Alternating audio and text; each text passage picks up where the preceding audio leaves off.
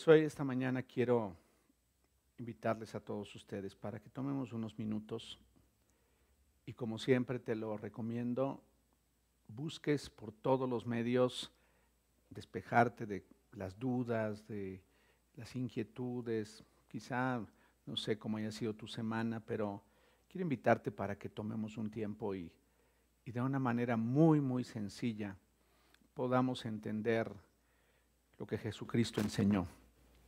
Eh, te he enviado unas notas que servirán para que puedas seguir las porciones de la escritura y también ahí vas a poder ver el objetivo, qué es lo que esta mañana estaremos buscando al estar juntos considerando este tiempo. Y espero que con todo mi corazón sea útil para tu vida y podamos juntos entender lo que Jesucristo nos dejó. Padre, te doy gracias esta mañana por la bendición de tener esta oportunidad en medio de tantas cosas que nos rodean, descansar, tomar un tiempo y poder aprender de ti.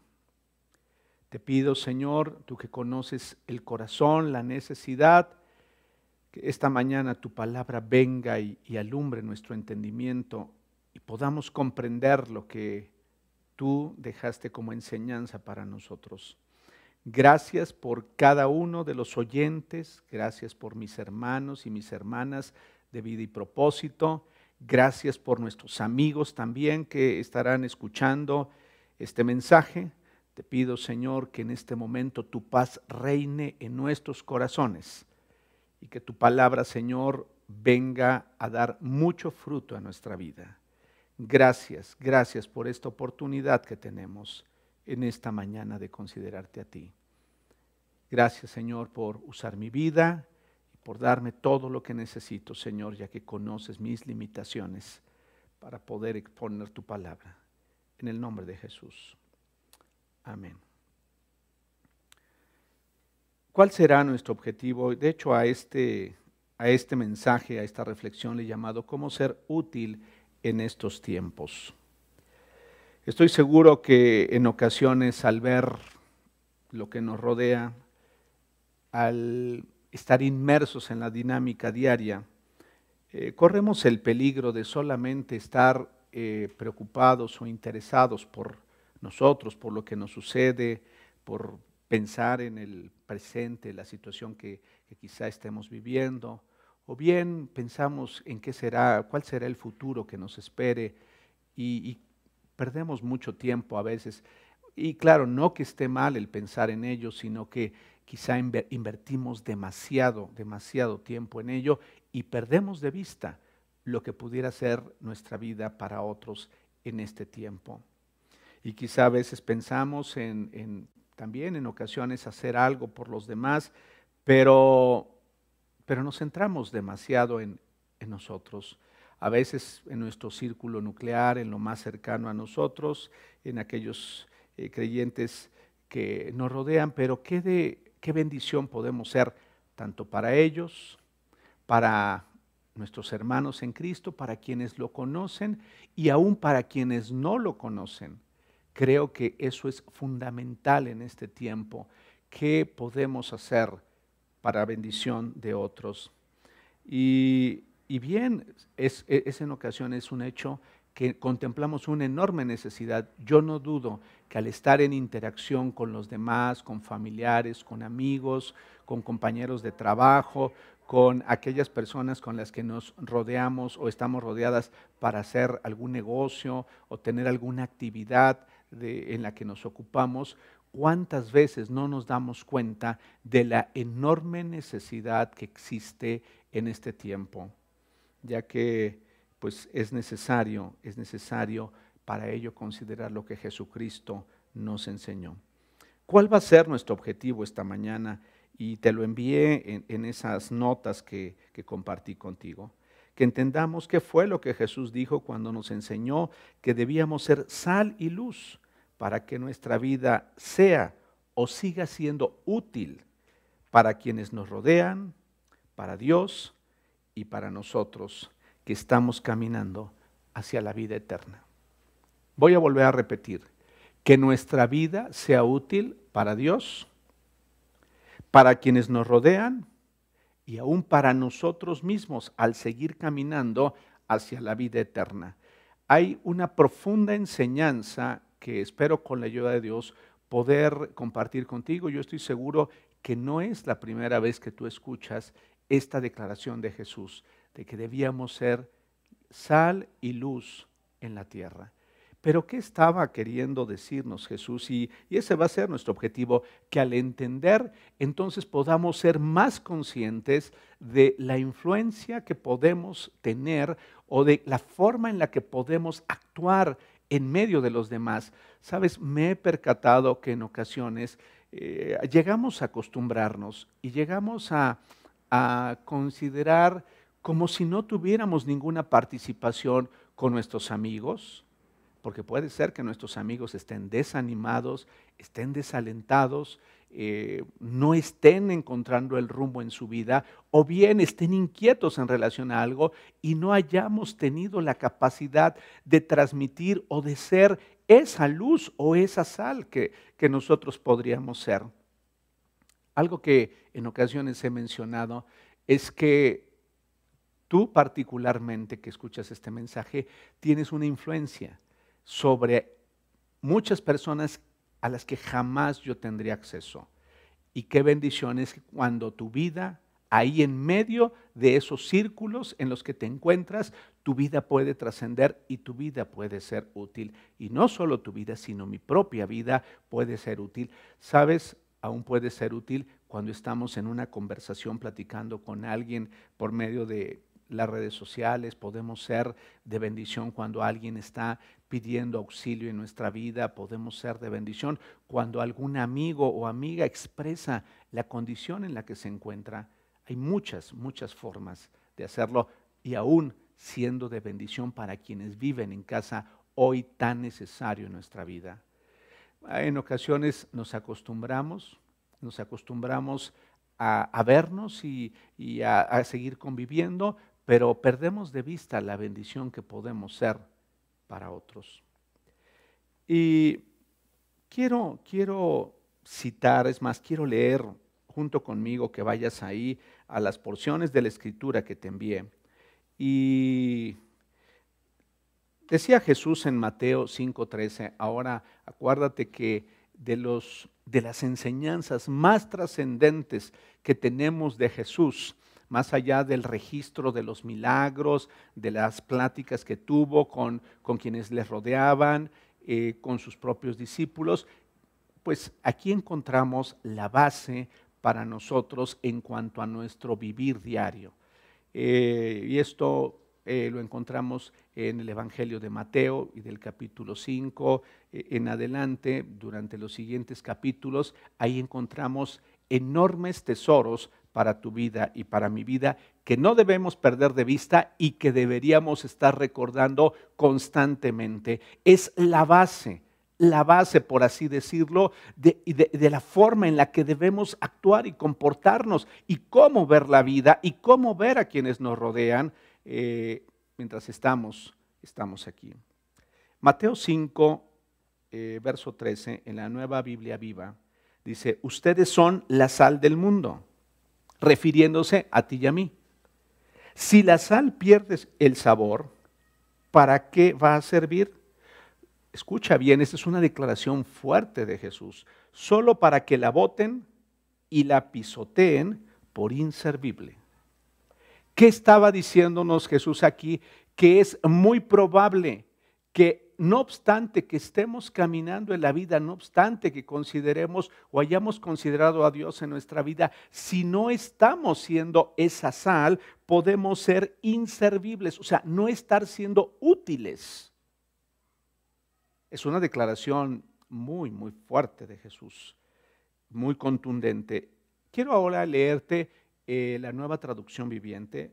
Ustedes son la sal de la tierra. Pero ¿para qué sirve la sal si ha perdido su sabor? ¿Pueden lograr que vuelva a ser salada? ¿La descartarán? ¿La pisotearán como algo que no tiene ningún valor? ¿Sabes? Puede ser que teniendo un tesoro tan grande como el que hemos encontrado, teniendo experiencias tan grandes y tan extraordinarias como las que hemos vivido a lo, eh, largo, de nuestro caminar con Jesús o en, la nueva etapa en la que nos encontremos, si es que en algún momento nos habíamos distanciado de Él. Es lamentable que toda esa riqueza, que todos esos principios, que todos esos valores que Él ha depositado en nuestra vida no sean utilizados y lo cual nos hace inútiles y nos hace inservibles. ¿Te has percatado que cuando algo no se usa empieza a deteriorarse? No sé si te has percatado de ello. Y sucede en cualquier ámbito y orden de la vida. Lo que no se usa se deteriora, se inutiliza y llega el momento en que ya no es útil, ya no sirve para su función. Vamos, ve conmigo al Evangelio de Lucas también, al capítulo 14 y del verso 34 al 35, en la versión de Dios habla hoy. Fíjate lo que dice, la sal es buena, pero si deja de estar salada, ¿cómo volverá a ser útil? No sirve para la tierra ni para el ni para, no sirve ni para la tierra ni para el montón de abono. Simplemente se la tira. Los que tienen oídos, oigan. Y ve conmigo a Marcos 9:50. La sal es buena para condimentar, pero si pierde su sabor, ¿cómo la harán salada de nuevo? Entre ustedes, y aquí esta es una parte clave, esta es una parte esencial para ustedes y para mí esta mañana. Deben tener las cualidades de la sal y vivir en paz unos con otros deben tener las cualidades de la sal. Entonces, esta mañana, para poder comprender lo que, lo que Jesús decía, lo que Él nos enseñó en relación a la sal y la tierra, debemos tener presente cuáles son las cualidades de la sal. Más adelante tocaremos a lo que se refería Jesús cuando hablaba de la luz. Entonces, debemos tener presentes cuáles son las cualidades de la sal y vivir en paz con todos, dice Marcos 9, 50 en la nueva traducción viviente. Y Pablo hace o escribe diciendo esto, anden sabiamente para con los de afuera, aprovechando bien el tiempo, que nuestra conversación siempre sea con gracia, sazonada como con sal, para que sepamos cómo debemos responder a cada persona. Colosenses 4, verso 5 y verso 6 de la Biblia del lenguaje actual. Muy bien, ya que hemos leído estas porciones de la Escritura, debemos tener presente realmente qué, cualidades tiene la sal, ya que eh, cuando nuestra vida no está haciendo, o sea, no estoy consciente de ello, es muy probable que mi vida no esté siendo no esté siendo lo útil que debería ser. Eh, vamos a, una primer cualidad de la sal. Eh, estuve investigando y leyendo y este, quise inclusive investigar en relación a cómo era utilizada la sal en el tiempo, en, Palestina, en el tiempo de Jesús, y, para ellos tenía un alto significado el tema cuando Jesús se refería a la sal. Encontré algunos aspectos que aún nos remontarían hacia el Antiguo Testamento en relación a algo que, es conocido como el pacto de sal. Esta ocasión no lo, no lo tocaré para poder entrar concretamente al aspecto fundamental de lo que Jesús estaba enseñando, pero cuando ellos, cuando ellos escucharon decir, ustedes son la sal, para, quienes le escuchaban, tenía, y ustedes son la luz, tenía un alto sentido, que es lo que yo quiero animarte para que juntos vayamos descubriendo. Ahora, podían ser ese grupo de hombres, muchos de ellos sin una preparación y, y habiendo sido formados de una forma pues no ortodoxa, podían ellos convertirse en la sal y en la luz, cuando Jesús está expresando esto, hablaba de ser una influencia, o sea, de influir en los círculos a los que ellos iban a penetrar. No era algo fácil, no, no, era algo fácil, porque muchos de ellos pues, eran personas sin preparación, sin formación, muchos de ellos no eran como Pablo, que tenían una formación inclusive eh, eh, en muchos aspectos, no eran hombres que tenían de primera instancia influencia sobre la sociedad, pero sin embargo, ellos, muchos de ellos, llegaron a convertirse en ese, en ese contacto, en ese medio a donde podía llegar la verdad a sus vidas. Ahora, quiero, quiero destacar, es muy probable si tú has estudiado este tema, que posiblemente encuentres otras cualidades, pero yo quiero compartir contigo tres cualidades fundamentalmente que quizá puedan ayudarnos a comprender un poco más. Eh, la primera cualidad que quiero, que quiero resaltar es la de sazonar y es dar sabor a los alimentos. Eh, finalmente, no sé si has notado cuando alguna vez eh, has comido un platillo que cuando, que cuando por ejemplo, se, se, deposita la sal eh, en esos alimentos y no se ha mezclado debidamente, eh, esa sal, lejos de ser agradable, lejos de ser, este, mm, eh, que, genere en ti un, sabor agradable, se vuelve desagradable. Más bien, para que cumpla con su función de sazonar, debe ser, debe diluirse en, los alimentos. No sé si, si te ha pasado a ti alguna ocasión, o sea, eh, estaba yo comiendo un platillo y me percaté que no había sido disuelta de tal manera la sal que era un sabor este, no agradable.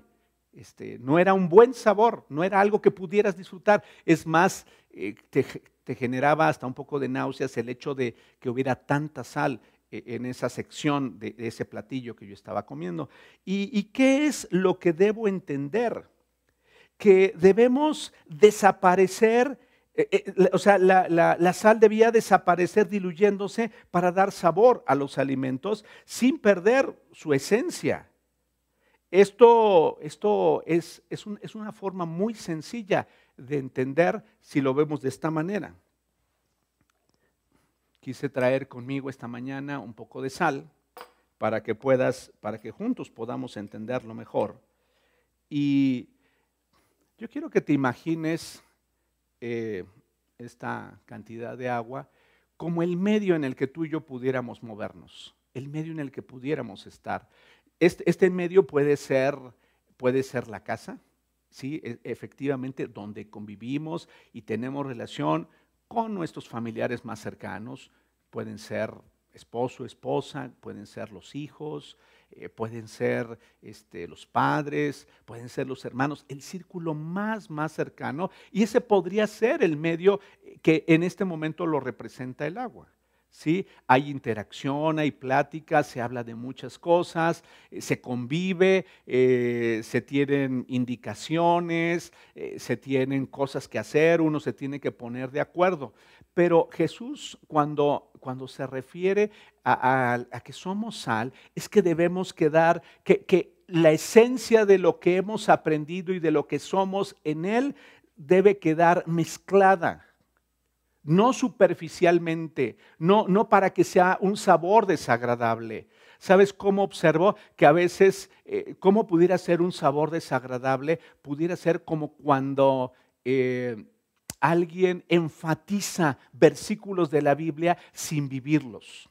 Así es, así es, así pudiera saber como es algo desagradable. ¿Por qué me hablas de esto si no alcanzo a ver que realmente lo vivas? Pudiera ser muy desagradable. Entonces, la sal para sazonar debe ser, debe perderse, debe diluirse. Este medio podría ser el lugar donde nos movemos, el lugar de trabajo donde estamos.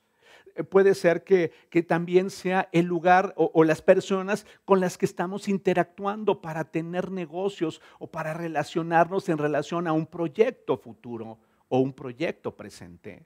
Ese puede ser. Y sabes, ahí es necesaria la sal. Ahí es necesario que lo que nosotros tenemos y somos pueda, pueda quedar inmerso en medio de esas pláticas, en medio de esas situaciones que a veces son complicadas en la vida. No sé si lo has vivido, no sé si te ha sucedido. Entonces, aquí tengo un poco de sal. Entonces, yo, yo sé que tú sabes qué es lo que va a suceder pero es necesario que la sal no quede aparte de, sino que la ponga y luego la diluya, de tal manera que se mezcle, que quede mezclado lo que sabemos y conocemos de Dios que quede mezclado ahí la misericordia, que quede mezclado ahí la esperanza, que quede ahí mezclado un rasgo de, amabilidad, un, rasgo de aprecio, un rasgo de, de interés genuino por los demás. No solamente que tengamos sal, sino que esa sal se alcance a mezclar. Si tú ves en este momento y conforme vayan pasando los segundos, prácticamente uno, yo no sabría que tiene sal porque quedó tan bien mezclada eh, la cantidad que puse que solamente al probarla sabría yo que tiene sal. Así es, a esto se estaba refiriendo Jesús cuando decía que debíamos ser la sal. Entonces, esa sal permite que, que quedemos diluidos, que que quedemos inmersos. E-, en medio de situaciones complejas donde son importantes señalar los principios de Dios. Esto puede traer, eh, esto puede traer eh, bendición para quienes están cercanos a nosotros no sé si has pensado, sabes, en ocasiones y viviendo en tiempos tan complicados como los que estamos viviendo, a veces pudiéramos pensar que solamente mediante recursos materiales, mediante una despensa, mediante, mediante un apoyo económico, podríamos ayudar a los demás. Y sabes, estoy convencido que no necesariamente. Si bien eso podría ser cuando tuviéramos oportunidad de hacerlo, y de hecho es muy probable que tú lo hayas hecho, pero sabes, es más importante que pongas en la vida de los demás, ahí donde tú estás, ese ingrediente que ayuda para mejorar la condición de quienes están ahí. Y que entonces nuestra vida pueda ser de bendición para otros. Que que nos permita a nosotros que su palabra, que los principios y que al estar nuestra vida ahí inmersa, traiga provecho a quienes conviven y tienen relación con nosotros.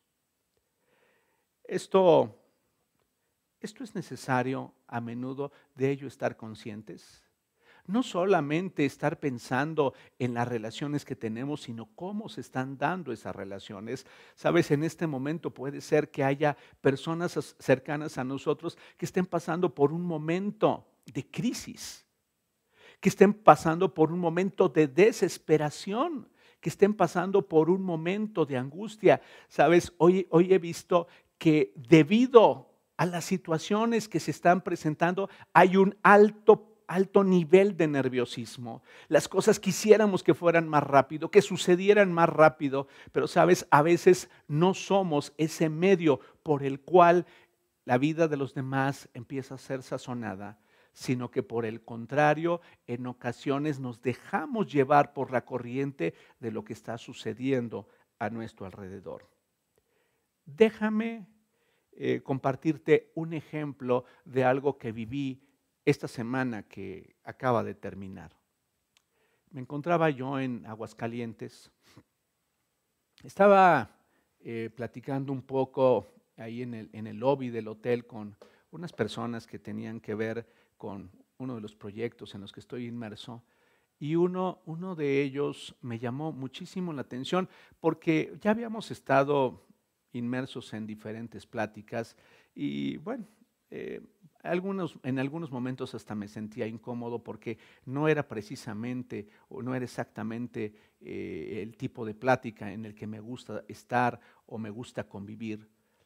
Pero me llamó la atención, producto de ya de tener trato por algunos días y algunas semanas, este, que de pronto se volteó a esta persona y me dijo, Raúl, eh, te quiero hacer una pregunta. Eh, ¿Tú puedes ayudarme a entender lo que significa que en una persona haya altivez o que se sienta muy orgullosa de quién es o que sea inclusive déspota? Y entonces este, e, empezaba él, porque yo entiendo y, empezó a platicarme, le escuché con detenimiento lo que esta persona me estaba diciendo, pero después de unos minutos me dijo, pero yo me gustaría escuchar tu opinión. ¿Por qué, no, ¿Por qué no nos compartes para ti qué significa la altivez? Y fue una oportunidad extraordinaria que yo pude haber dejado pasar, pero fue una oportunidad extraordinaria porque noté una pregunta genuina, no solamente como un interrogatorio a ver qué decía, sino dime por favor qué piensas en relación a qué es la altivez. Y entonces pues pudimos tener una charla por algunos minutos y llegamos al punto de la necesidad de vivir humildemente o de tener actitudes humildes, ya que pues es un aspecto que pudiera contrastar con la altivez. Y tuve la oportunidad de hablarle un poco de mí, como en, en alguna ocasión las personas me habían calificado como una persona altiva y yo no me había percatado de ello hasta que me lo hicieron saber, hasta que me di cuenta de esa situación. Sabes, terminamos muy bien nuestra charla, platicamos muy a gusto, pero a eso me refiero. Hay una necesidad genuina en las personas y a veces no nos detenemos, no queremos detenernos porque no estamos dispuestos a ser esa, sal que sazona, en donde los principios de Dios puedan llegar a la vida de las personas. Te soy sincero, eh, ya creo que ya le han hablado de Jesús, pero yo no sé si tendré otra oportunidad más con esta persona, de tal manera que esta persona se haya abierto. Es muy probable que esta persona eh, ni siquiera le interesara escuchar una conferencia como lo estamos haciendo tú y yo el día de hoy, pero para mí fue una bendición haber podido compartir ese principio que yo espero haya sido útil para su vida y poco a poco le ayude, le ayude a ir entendiendo más muchos aspectos de la vida de quién es Dios. Inclusive yo le pregunté si era una persona creyente en Dios y me dijo, sí, por supuesto lo soy, lo cual le dije, me da mucho gusto porque entonces podemos hablar de la misma forma. Ese es un ejemplo que dejo ahí en tu vida, espero te sea útil. Y no sé cuántas veces un amigo, cuántas veces uno de nuestros hijos, eh, nuestro cónyuge, quisiera platicar con nosotros en relación a algo y, y a veces no estamos dispuestos porque queremos, queremos quizá que la, situación se resuelva o salir rápido de lo que nos acaban de comentar, pero qué bendición es cuando tomamos tiempo y, y lo que hemos aprendido y lo que tenemos de Dios queda diluido en esa conversación, queda inmerso en esa, en esa en esa plática o en ese momento en el que pudiéramos estar interactuando con otros, yo espero que esto sea útil para ti que cuando las personas hablen contigo y conmigo se queden con un grato sabor. Yo te quiero animar para que así suceda. Que se queden con un grato sabor después de hablar contigo y conmigo que tengan, que sean personas que alcanzan a tener y ver esperanza en su vida, que se sientan animadas al platicar con nosotros, que encuentren un camino diferente para su vida. Hay tantas, tantas malas noticias, hay tanto, hay tanta decepción, tanta desesperación en este momento, pero qué bendición es que las personas encuentren en ti y en mí una plática diferente una respuesta diferente, que nuestros amigos inclusive encuentren palabras diferentes y se sientan, sientan esa bendición que solamente puede proveer, Dios a través de nosotros para sus vidas. Un aspecto más, una cualidad más de la que quiero hablarte esta mañana y que juntos meditemos en ella es la de preservar. Eh, preservar o se aplica para evitar la descomposición y conservar los alimentos. Los alimentos, eh, los alimentos salados en el tiempo oportuno se conservarán en muy buen estado por un largo tiempo. No sé si eh, cuántos de ustedes, eh, y, perdónenme, yo espero que ya hayas desayunado, porque si no, pues voy a empezar a despertar tu necesidad de ser alimentada o de ser alimentado. Pero no sé cuántos de ustedes les guste el bacalao. Eh, a mí me fascina y cuando está bien hecho, no sabes lo que puedes hacer con mi eh, apetito y con satisfacer esa necesidad. Es extraordinario. Recuerdo que mi suegra preparaba un bacalao extraordinario. Y algo que me llamaba la atención, eh, y eso desde muy niño, porque mi madre también eh, eh, cocinaba el bacalao, es que cuando lo traes, inclusive es blanco porque trae una cantidad enorme de sal. O sea, ha sido, ha sido cubierto completamente con sal. Y eso lo hace preservarse. Entonces, pues para poder quitar la sal o parte de la sal, lo metían en agua para que empezara a, perder toda esa cantidad de sal. Y bueno, pues eh, es, algo que, que debemos tener presentes. La sal debe también ser útil para preservar, para preservar, para ayudar a que, eh, y, déjame ir por este camino, cuando yo, cuando yo medito en el hecho de ser la sal, es para preservar lo que es correcto y lo que es bueno, lo que las personas sabemos hacer lo que, eh, o sea, fuimos hechos a, imagen y semejanza de Dios. Y sabes, los hombres y las mujeres sabemos hacer lo que es correcto. No sé si estarás de acuerdo conmigo.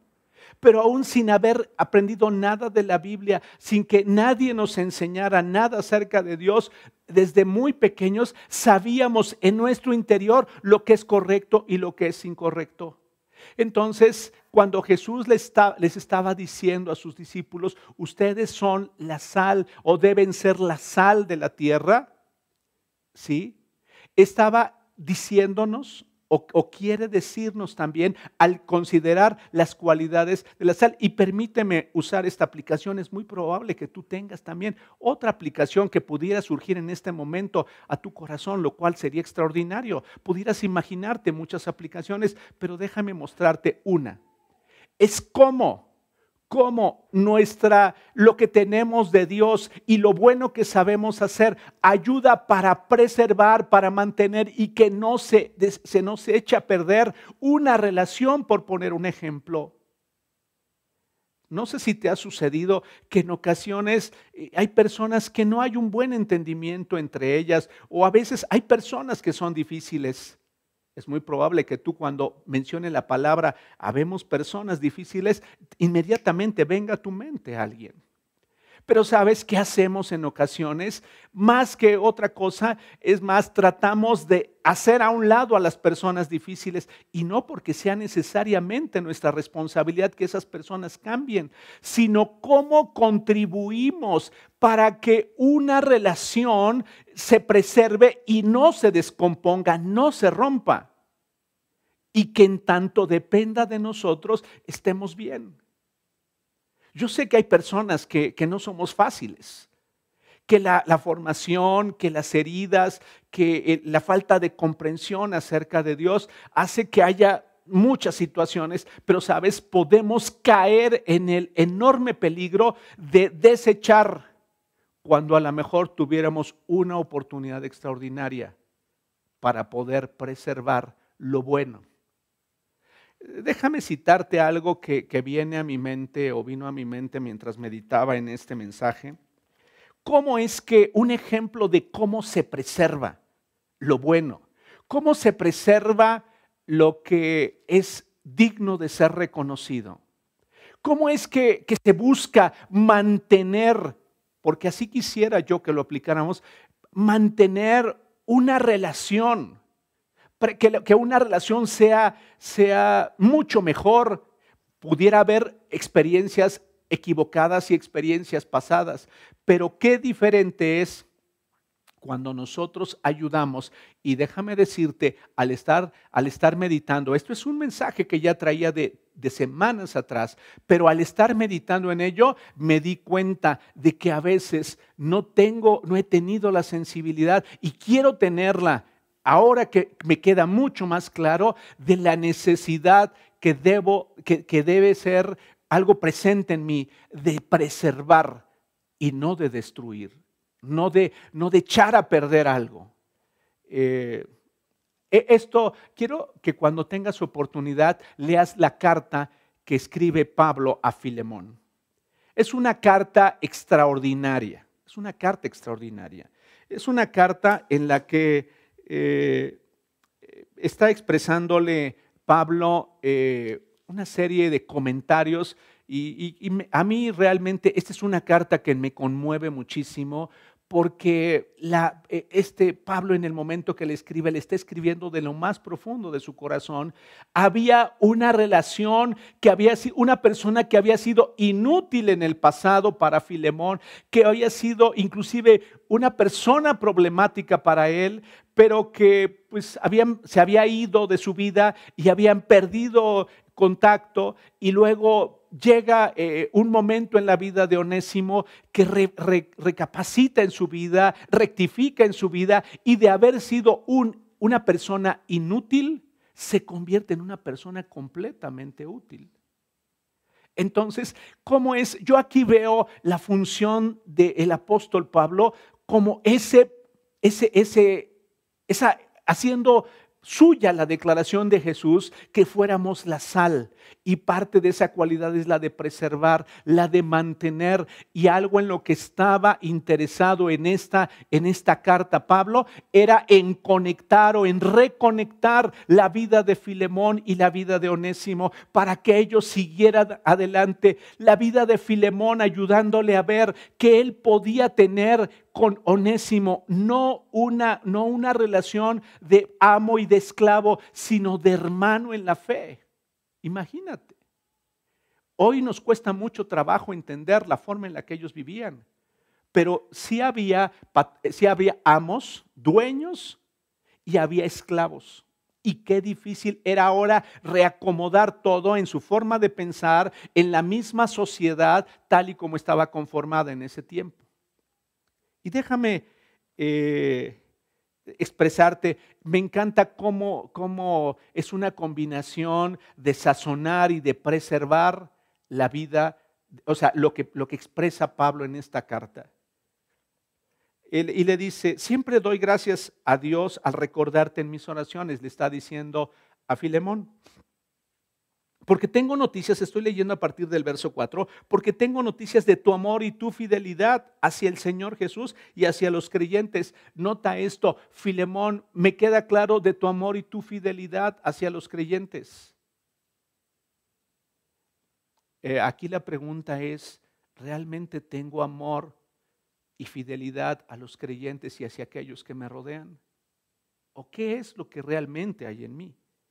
Pido a Dios que el compañerismo que brota de tu fe sea eficaz para la causa de Cristo mediante el reconocimiento de todo lo bueno que compartimos. Fíjate bien, de todo lo bueno que compartimos.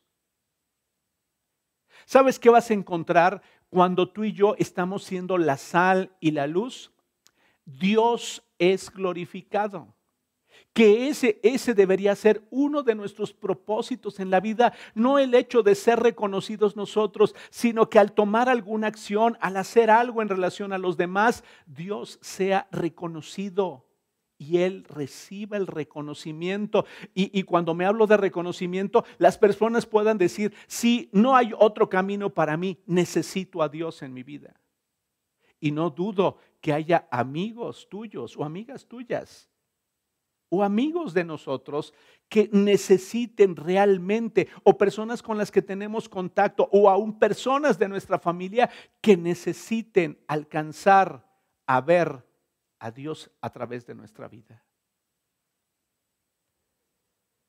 Eh, hermano, tu amor me ha, me ha alegrado y animado mucho porque has reconfortado el corazón de los santos. Y luego cita en el verso 8, ahí es donde me gusta esa mezcla de sazonar, sazonar eh, eh, las palabras, las acciones de, Pablo. Aunque en Cristo tengo la franqueza suficiente para ordenarte lo que debes hacer, prefiero, fíjate bien, rogártelo en nombre del amor. Fíjate bien. Prefiero rogártelo en nombre del amor. Eh, te suplico, verso 10, por mi hijo onésimo, quien llegó a ser mío mientras yo estaba, hijo mío mientras yo estaba preso. Y aquí viene una parte interesantísima que me encanta de la forma en la que Pablo habla de Onésimo.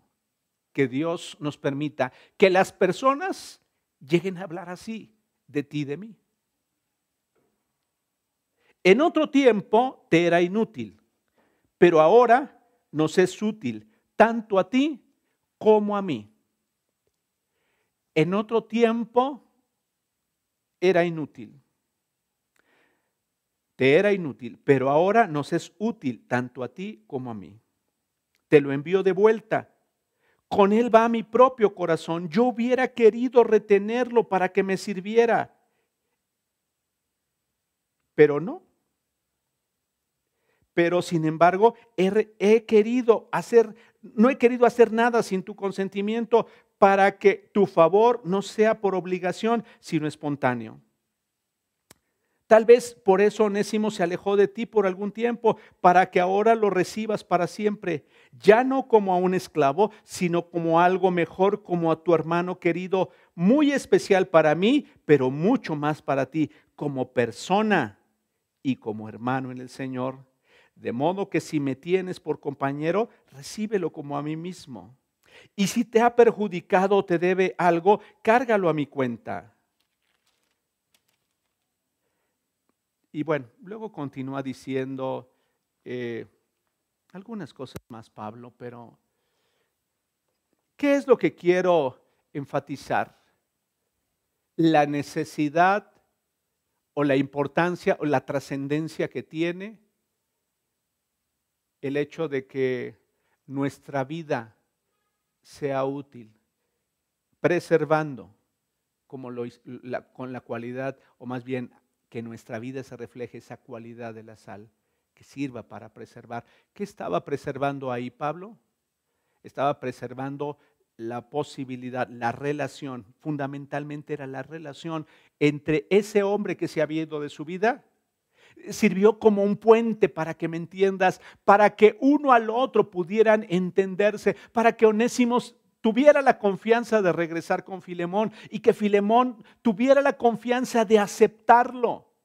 De, abrir su corazón realmente y que su relación fuera útil y que esa, esa, esa forma de vivir trascendiera para bendición de otros. La, la, Biblia no nos señala más en relación a ese tema, pero te puedo asegurar que puede nuestra vida ser trascendente y ser útil para aquellos que nos rodean.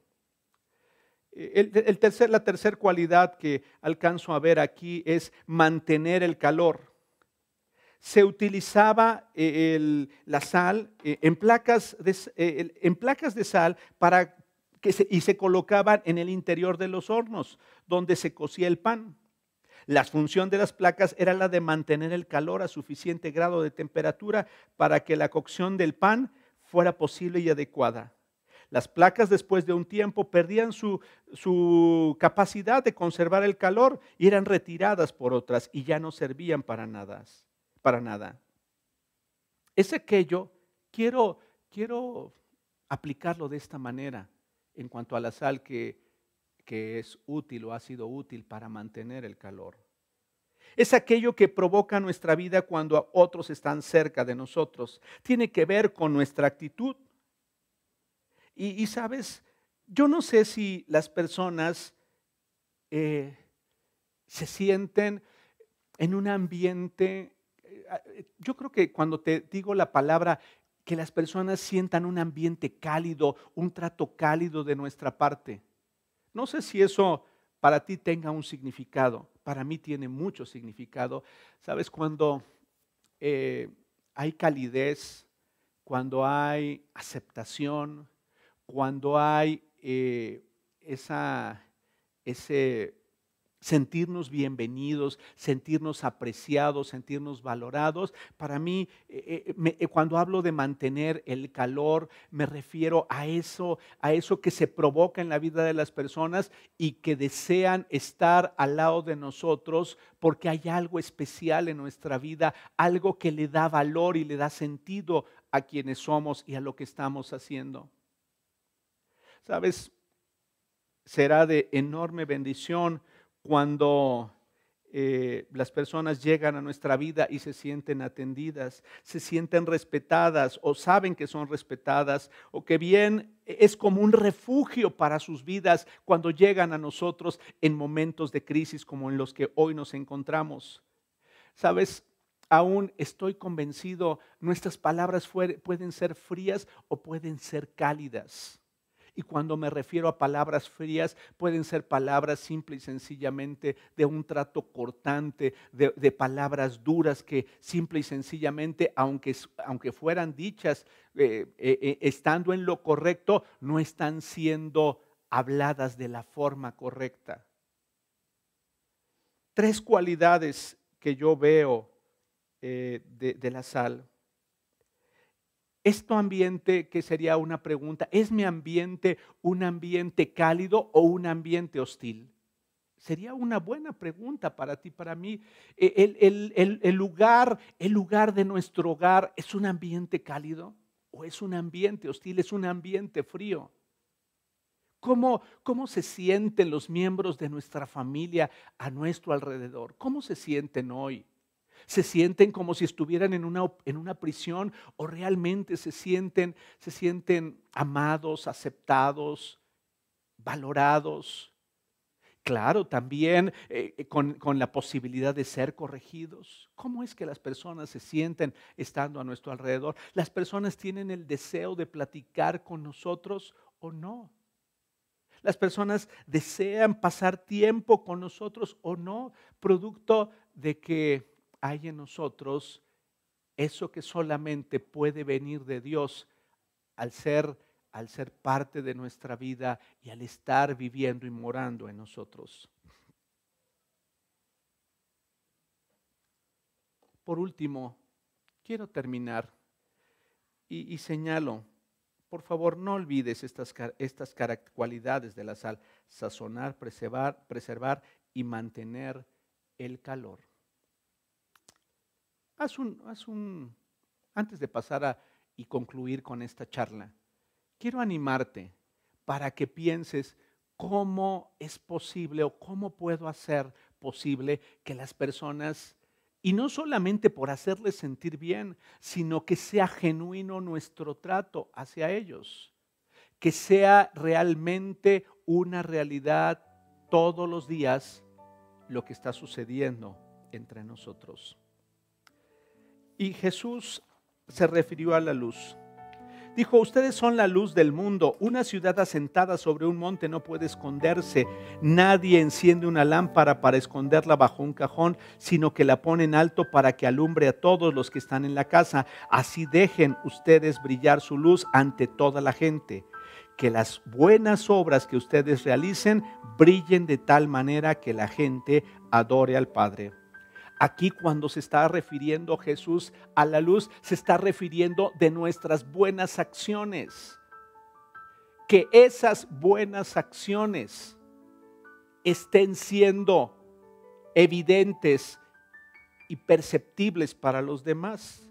Jesús habló luego en Juan 8:12, una vez más al pueblo le dijo, yo soy la luz del mundo, si ustedes me siguen no tendrán que andar en la oscuridad porque tendrán la luz que lleva a la vida. Yo soy la luz del mundo, Jesús dijo, y porque Jesús brilla, es que nosotros podemos brillar, porque Jesús vive en nosotros, es que nosotros podemos actuar y hacer buenas obras. Las buenas obras no nos van a salvar, sin embargo, son posibles a través de tu vida y, en mi, mi vida, ya que Jesús mora en nosotros y no es por nosotros, sino es por lo que Él ha hecho en nosotros. Déjenme darles dos cualidades rápidas acerca de la luz y con esto estoy ya acercándome al final. Una es la de iluminar. Eh, la luz permite ver en medio de la oscuridad. Es uno de los beneficios de la luz. Para no caminar en ignorancia, para no equivocarnos en la vida, para no vivir con limitaciones y aún más para no para no morir eternamente. Una de las cualidades es la de iluminar y permite en medio de la oscuridad, permite en medio de la oscuridad que se disipe la ignorancia. Sabes, hay muchas, muchas personas que podemos vivir equivocados completamente, ignorantes de la verdad, ignorantes de lo que realmente pudiera ser nuestra vida. Sabes, hay personas que no saben quiénes son. Hay personas que no entienden cuál es la razón de estar aquí y necesitan ser iluminados por la luz de Jesús que está en nosotros. No es una luz propia, ¿sabes? La, la, luna no tiene, no tiene luz propia. Sin embargo, sí, el reflejo, el reflejo que tiene del sol provoca que en ocasiones la veas iluminada. De la misma forma, esa, esa, esa, esa, esa forma en la que viene a ser iluminada nuestra vida es producto de aquello que tenemos de Dios. Por eso es tan importante que todo lo que tú escuchas cada domingo, que todo lo que tú lees o yo leo durante la semana sea de provecho para nuestro cuerpo y realmente sea asimilado en nuestra vida para que cuando caminemos diariamente, cuando nos decidamos diariamente, cuando nos equivoquemos, rectifiquemos y sabes, yo creo que ni tú ni yo seguimos exentos de equivocarnos, pero qué importante es que cuando la luz de Él está en nosotros, entonces reaccionamos y reconocemos y podemos decir, perdóname, discúlpame, me he equivocado. Y entonces, esa es una acción esa es una acción en nuestra vida. Y el interés no es que tú seas considerado como buena persona, sino que lo que hay de Dios en ti y en mí, por medio de Él, sea Dios glorificado. Iluminando en medio de la oscuridad. Iluminando en medio de las situaciones, iluminando eh, eh, por el camino ayudando a otros para que vayamos y juntos vayamos por el camino correcto, el camino que lleva a la vida eterna, no el camino solamente que va a llevarnos a satisfacer una necesidad temporal. Ilumina el camino para no tropezarnos, para no errar, ¿sí? Para no equivocarnos, para no tener cosas que lamentar en nuestra vida. Por eso es tan importante conocer y considerar a Jesús en nuestra vida. Porque no solamente el beneficio lo tienes tú, sino lo tienen todos aquellos que están a nuestro lado. Y la segunda cualidad que podríamos señalar, y seguramente es muy probable que tú llegues a tener otras, además de iluminar, es la de orientar. Eh, eh, la, luz, otro de los beneficios, eh, nos permite orientarnos, que nos permite saber también por dónde, por dónde debemos caminar. recuerdo que algunas veces viajando a las montañas, cuando hacíamos algunos de los viajes misioneros en los que he tenido la oportunidad de participar, eh, los senderos eran eh, muy oscuros. Y recuerdo una ocasión me encontraba muy cerca de una población que se llama Teotile, Oaxaca. Y eh, la noche era, o sea, ya había avanzado la noche y, habíamos ido a visitar a unas personas en, en un lugar cercano a esa población pero en una casa este, lejana. Y ya era de noche, pero eh, de pronto encontramos a alguien que tenía una lámpara y esa lámpara nos orientó porque ya no sabíamos exactamente cuál era el camino correcto por el cual debíamos ir. la luz nos va a orientar para que no muchas veces, para que más bien lleguemos al lugar donde debemos llegar, donde Dios ha planeado que Él tiene para nosotros. Y de la misma forma tú puedes convertirse, convertirte en ese medio para orientar a otros. Un medio para orientar a tus hijos. Un medio para orientar a las personas con las que trabajas, Sabes, las personas que trabajan a nuestro alrededor, las personas con las que tenemos convivencia, muchas veces quieren ser orientadas, quieren ser encaminadas de acuerdo a la verdad de Dios. Y sabes, a veces es aún como un grito que en las personas tenemos porque deseamos ser orientados. Con esto concluyo. En primera de Juan 5, versos 7, 5 al 7. Este es el mensaje que oímos de Jesús y que ahora les declaramos a ustedes. Dios es luz, luz y en Él no hay nada de oscuridad. Por lo tanto, mentimos y afirmamos que tenemos comunión con Dios, pero seguimos viviendo en oscuridad espiritual. No estamos practicando la verdad.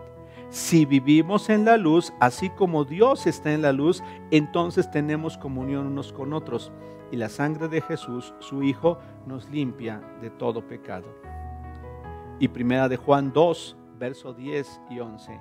El que ama a su hermano anda en la luz y no tropieza. En cambio, el que odia a su hermano vaga en la oscuridad y en ella vive y no sabe a dónde va porque la oscuridad lo ha dejado ciego. Yo quiero animarte esta mañana, en esta sencilla charla que hemos tenido, para que reflexiones, y es algo que yo seguiré haciendo en los próximos días, cómo es que puedo aplicar, cómo es que al ser consciente de las cualidades de la sal y de la luz, es que mi vida puede ser de bendición para otros cómo es que mi vida puede ser utilizada por Dios y cómo es que al mantenerme en esa declaración, en esos principios que Jesús estableció para mí, cómo es que al mantenerme siendo la sal y siendo la luz, eso me permite seguir caminando hacia nuestro destino final. El destino de Dios no es que nos quedemos en la tierra el destino de Dios no es, o el deseo de Dios no es que batallemos durante toda la eternidad con las situaciones que muy probablemente hoy pudiéramos estar enfrentando. El deseo de Dios es que al conocerlo a Él cada día más y conocer a Jesús, sigamos caminando cada día hacia la vida eterna. Eso es lo que Él desea de nosotros, porque la vida eterna comienza aquí. Tu vida y mi vida puede ser de bendición aquí. Tu vida y mi vida puede ser muy útil aquí. Tu vida y mi vida puede ser extraordinariamente rica para quienes conviven con nosotros. Yo te animo para que a partir de esta tarde seas más consciente, seamos más conscientes y empecemos a hacer esa sal y alumbre lo que tenemos de Dios para bendición de los otros, muchas veces sin palabras, solamente con nuestras acciones. ¿Está bien mandar un mensaje de texto y decirle a la persona que le aprecias? Sí. ¿Está bien mandarle a las personas un pensamiento positivo? Sí. ¿Está bien mandarles a las personas una porción de la escritura? Sí, pero es más extraordinario cuando las personas saben que eso que hemos enviado es completamente genuino y que estamos dispuestos a que nuestra vida se vea todos los días. Yo te animo para que hagamos una verdad para nuestra vida, esto que Jesús nos enseñó y dijo que debíamos ser. Padre, te doy muchas gracias esta mañana por cada una de las personas que estuvieron presentes al considerar y escuchar este mensaje. te ruego que a partir de este momento seamos conscientes de la necesidad que tenemos de caminar de acuerdo a estas cualidades, las cualidades de la sal y las funciones de la luz. Padre, gracias, gracias, gracias Señor por seguirnos ayudando te pido que esta, este esta semana que inicia sea de enorme bendición para todos nosotros y que al llegar las personas a nuestra vida, o bien nosotros llegar a la vida de otros, sea enormemente de bendición para todos los que nos rodean. Ayúdanos. Queremos que tu nombre sea glorificado a través de nuestra vida Queremos y anhelamos que nuestra vida sea de bendición para otros. Ese es el deseo y que al caminar diariamente haya propósito en nuestra vida para levantarnos, para seguir animados y para continuar adelante el tiempo que tú decidas tenernos sobre esta tierra. Te bendecimos y te damos muchas gracias en el nombre de Jesús. Amén. Muy buenas tardes, que tengas un día extraordinario en compañía de los seres que amas y un extraordinario inicio de semana. Nos vemos en la próxima.